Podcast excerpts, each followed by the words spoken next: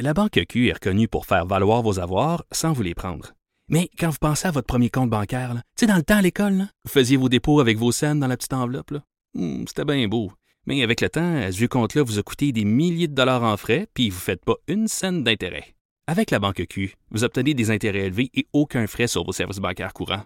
Autrement dit, ça fait pas mal plus de scènes dans votre enveloppe, ça. Banque Q. Faites valoir vos avoirs. Visitez banqueq.ca pour en savoir plus. Bon mercredi, aujourd'hui on est le 17 juin 2020. Mon nom est Jonathan Trudeau. Bienvenue à Cube Radio. Bienvenue dans Franchement dit. Je suis en compagnie de Maude Boutet. Bon mercredi Maude. Salut. Hey, je me sens comme un 2 janvier. Sais-tu pourquoi? Silence, non, je ne sais pas. C'est pas à cause de la température, on s'entend, mais Ben, je me sens clairement comme pas. un 2 janvier lorsque Mhm. le 1er janvier, tu as pris une bonne résolution Ouais, et que le 2 janvier, je la scrap. T'es comme, t'as comme honte de toi, là. Parce que le 2 janvier, déjà, t'as échoué lamentablement.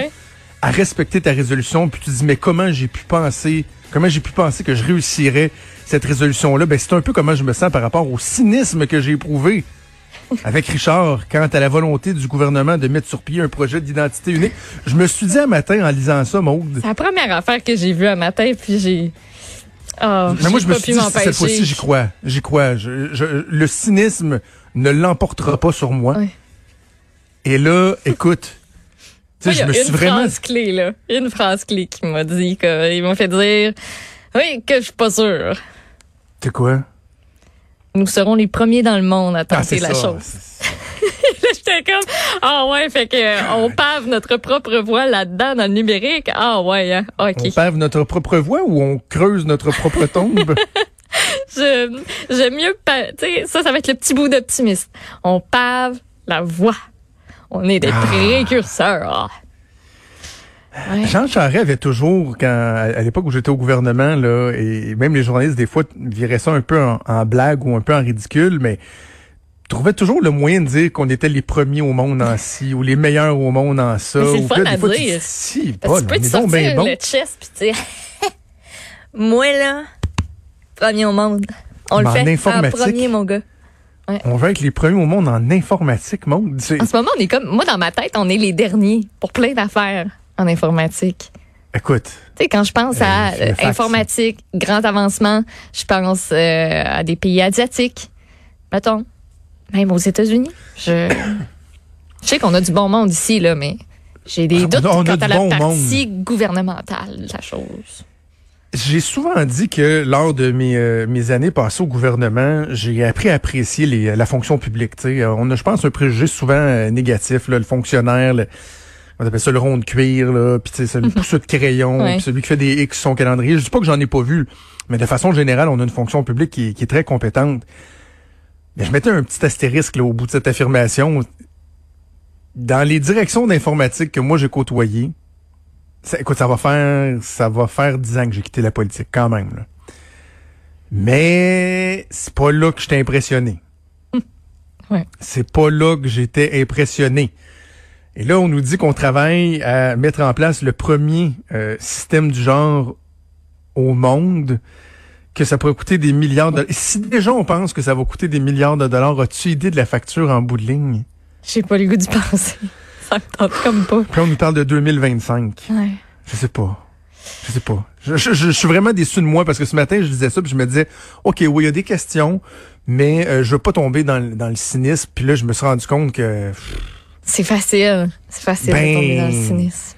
Mais tu sais, l'image que je donnais à Richard, là, pas, pas exagérer, mais c'est quand même ça pareil. Sais, des fois, on va dire, faut apprendre à marcher avant de courir. Là, il faudrait apprendre à ramper avant de courir. là. Mm. Tu sais, je te donnais l'image d'un bébé qui est pas capable encore de mettre sa suce dans sa bouche. Tu sais, Ouais. c'est cute, il mis un peu partout dans le front, dans le C'est ce qui nez. là. Whoop! un moment donné, oh, il y a pogne. En termes d'informatique, c'est plus là qu'on est, là. On cherche le trou pour mettre la suce. On est encore là parce que tu évoquais les fax, les USB. Puis là, c'est on veut... Québec. Mais là, tu sais, en plus, on se dit, ben, on va faire affaire un peu avec Desjardins. Puis là, moi, j'étais comme, Desjardins. Desjardins. Ah, hey, c'est Colin, ça. on va fêter le un an de la fuite de données Wow. personnelles la plus importante ici du Québec dans quelques jours. Et là, on voudrait faire affaire avec Desjardins. Je Ouais, ne c'est sais ça. pas. Desjardins veut faire affaire avec nous. T'sais, en fait, Desjardins veut faire affaire avec le Ouais, gouvernement en la ça. matière. On se demande s'ils ont appris de leur leçon, tu sais. Si Ah, j'étais client? Desjardins, je me poserais des questions. Voyons, voyons, come on, guys. Ouais. Anyway, on va en parler avec un, un expert tantôt, voir euh, s'il y a que nous là, qui avons euh, des questions. Parce que nous autres, c'est la réalisation de la chose, les coûts, mais tu sais, au niveau de la sécurité, tout ça, je suis Ouais. genre de parler avec euh, se faire euh, expliquer Bancal. là, c'est quoi la fameuse Ouais. chaîne de blocs? Tu sais, Mario puis Benoît euh, ça en parlait Oui. ce matin. Puis je suis allée lire en même temps sur Wikipédia. Je, suis comme, je pourrais peut-être leur envoyer une petite ligne là, tu sais, de résumé. Puis je suis comme ah f- ouais non c'est Ouais. quoi? Je sais pas. c'est un concept bien flou. J'ai fait quelques entrevues sur la chaîne de blocs euh, dans les dernières années, sur le blockchain, Yeah. surtout en, en lien avec le Bitcoin puis tout ça. Là. Oui parce que c'est Puis euh, euh, j'ai encore de la misère. euh, Ouais. c'est complexe. Encore de la misère. C'est plat, c'est plat parce que je, je connaissais quelqu'un qui, euh, qui était bon, qui aurait pu nous l'expliquer, qui l'expliquait bien. Mais euh, ce genre de personne qui est tombée du côté obscur de la force des complotistes là, dans les derniers mois, fait que je me suis dit non, sais-tu, ça me tente Oh. pas de, de l'inviter. Le genre de personne que tu as fini par mas- masquer sur ton Facebook parce que tu plus capable de l'entendre. Ouais. Euh, malheureusement, c'est ça. Quand on prend pour des positions comme ça, à un moment donné, euh, ça se peut qu'on tombe dans l'oubli, mais c'est une toute autre histoire. Hey, je veux te parler d'un élément. j'ai pas j'ai pas eu le temps de regarder si ça fait beaucoup réagir ce matin. C'est quand même euh, la page couverture du journal euh, est en page 3. Euh, je sais pas comment les différents partis politiques vont se positionner, comment l'opinion publique va réagir, mais euh, sous la plume euh, du collègue Patrick Belrose dans le Journal de Montréal, le Journal de Québec, on apprend que la facture des maisons des aînés, semble-t-il, exploserait de 50% La promesse électorale de la CAQ, je vous le rappelle, c'était de créer 2600 places dans une trentaine d'établissements, donc une trentaine de maisons des aînés, 2600 places pour un coût d'un milliard de dollars, mais finalement, ils se sont rendus compte en évaluant la répartition régionale et tout ça, euh, les critères qu'ils veulent mettre, c'est-à-dire d'avoir moins de, de, de, de, de patients ou de résidents par, par maison pour euh, mieux s'en occuper. Là. Comment ils disaient ça sur l'immigration, en prendre moins, mais en prendre soin. C'est un, peu ça qu'on veut faire avec les aînés. Ouais.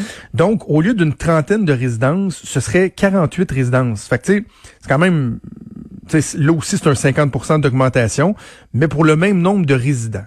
Évidemment, ça coûte plus cher. Là, parce que tu, con- tu construis 50% de plus de, de, de- bâtisses. Donc, là, le coût qui serait évalué à 1,5 milliard de dollars, j'arrondis, mais un- 1,49 milliard de, de- milliards de dollars, plutôt qu'un milliard. De là, le dépassement de coût de 50% Bon, premièrement, est-ce que c'est un dépassement de coût? Moi, je suis pas prêt à dire ça. Un dépassement de coût, c'est quand tu commences à construire quelque chose et qu'en cours de route, venir, finalement, tu- c'est ça. Mais tu sais, un moment donné, t'as un parti politique, puis ça, on parlait du cynisme, là. Faut pas être trop cynique. Quand t'as un parti politique qui, premièrement, n'a pas tous les moyens d'un gouvernement pour faire évaluer, de façon juste le, dans le jargon, on dit le costing, l'évaluation des coûts. C'est sûr que c'est une évaluation sommaire que tu fais. Donc là, on vient ajuster parce que, pas juste parce que ça coûte plus cher, parce qu'on revoit certains détails comme le nombre d'établissements. Mais mon point central est le suivant, là. Je vais pas en entendre un maudit chialer. Est-ce que vraiment il y a quelqu'un qui va chialer que finalement ça coûterait 1,5 milliard pour construire 48 maisons pour aînés, alors que ça fait des mois qu'on pleure puis qu'on se dit que c'est Ouais. donc bien épouvantable puis que nos aînés puis que c'est pas tu sais c'est pas juste des numéros que on veut pas qu'ils vivent dans des mouroirs puis si ça coûte 1,5 milliard et qu'on nous justifie là, de façon correcte ce prix-là, parce que c'est quand même 190 000 pièces de plus par logement, par unité de l'habitation, ça revient à 190 000 pièces de plus si tu fais une règle de 3. Là. Je trouve que ça, coûte cher de la, prise de courant. Mais ça, c'est pas nouveau au Québec. Ça a l'air que ça coûte un million qu'on sur une classe de maternelle avec un lavabo puis un écran. Là, fait euh, qu'on nous explique le coût, mais si il est justifié, justifiable, on, est, on supposé de s'en sacrer. Là. À la lumière de la pandémie qu'on vient de vivre, on est supposé de s'en sacrer du coût des maisons des aînés. On veut s'occuper de nos aînés. Allez pas critiquer ça. Là. Ben, je pense que ce qui, ce qui te dérange plus, c'est le fait qu'on en construise plus, mais qu'on reste avec le même nombre de places. Tu sais, je comprends le concept, mais au final, on va avoir 2600 places pour le même coût, mais dans plus d'établissements. Je comprends qu'on va avoir des espaces qui vont être plus grands, qu'on va avoir moins ça va être moins tout pogné, puis c'est, mettons que ça, ça n'a pas aidé durant, durant la pandémie, mais tu en en ayant 48, puis en se disant dans certaines dans certains endroits ben on va en construire moins parce qu'il y a moins de monde puis il y a comme une logique, il y a des bouts que j'ai l'impression de pas suivre. Notre population est vieillissante. Pourquoi on prend pas les devants puis qu'on n'en fait pas un peu plus pour avoir un peu de lousse? Ben, je pense que c'est une première vague, premièrement. Euh, on parle beaucoup de vagues ces temps-ci. Je pense pas qu'ils veulent s'en tenir à uniquement 48 résidences et ne plus jamais en construire. C'est une, une, première mouture des maisons des aînés qui mènerait une deuxième génération et tout. Donc, oui, c'est cher, mais le principe de garder des endroits plus euh, ben, raisonnables en termes de nombre de, de, résidents, moi, je peux pas être contre ça. Là. Quand ils sont euh, 3, 4, 500, 600 résidents, ça coûte moins cher. C'est le principe d'économie d'échelle. Je veux dire, à un moment donné, l'enveloppe de la bâtisse, c'est sûr qu'elle va te coûter euh, X montant. Là. Et là, plus tu rajoutes du monde, oui, le montant il augmente, mais tu as le principe d'économie d'échelle qui. Bref, c'est sûr que ça coûte beaucoup plus cher d'en construire moins pour le même nombre. Il y a d'en construire plus de résidences pour le, même nombre, mais est-ce que vraiment on va s'arrêter au coût? Je dis pas qu'il faut pas du tout y penser. Non, je pense pas. On est rendu à investir là-dedans. On peut pas pas ben se le permettre. Là, ce serait tellement illogique après, justement, comme tu l'évoquais, le fait qu'on ait pleuré pendant trois mois qu'on a laissé nos aînés dans des situations pas possibles, dans des environnements pas possibles, laissés à eux-mêmes dans des conditions exécrables. S'il y a quelqu'un qui vient me dire aujourd'hui, ben moi je pense pas qu'on est prêt à investir un peu plus, je, J'ai souvent, je sais, je suis même fatiguant avec ce, ce, concept-là, mais ça fait des années que je ramène mon concept de d'indignation à géométrie variable.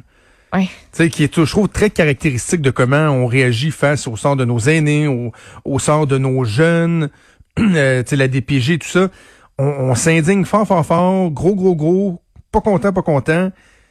Puis là, après ça, ça s'estompe, puis finalement, on dit, ah ben là, non, non, mais les aînés, le font, non, les aînés font investir, pas, plus jamais, plus jamais on va accepter ça. Quoi?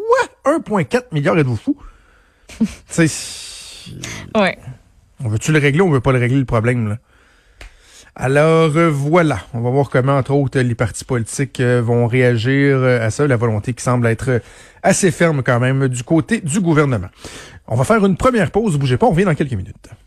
Vous écoutez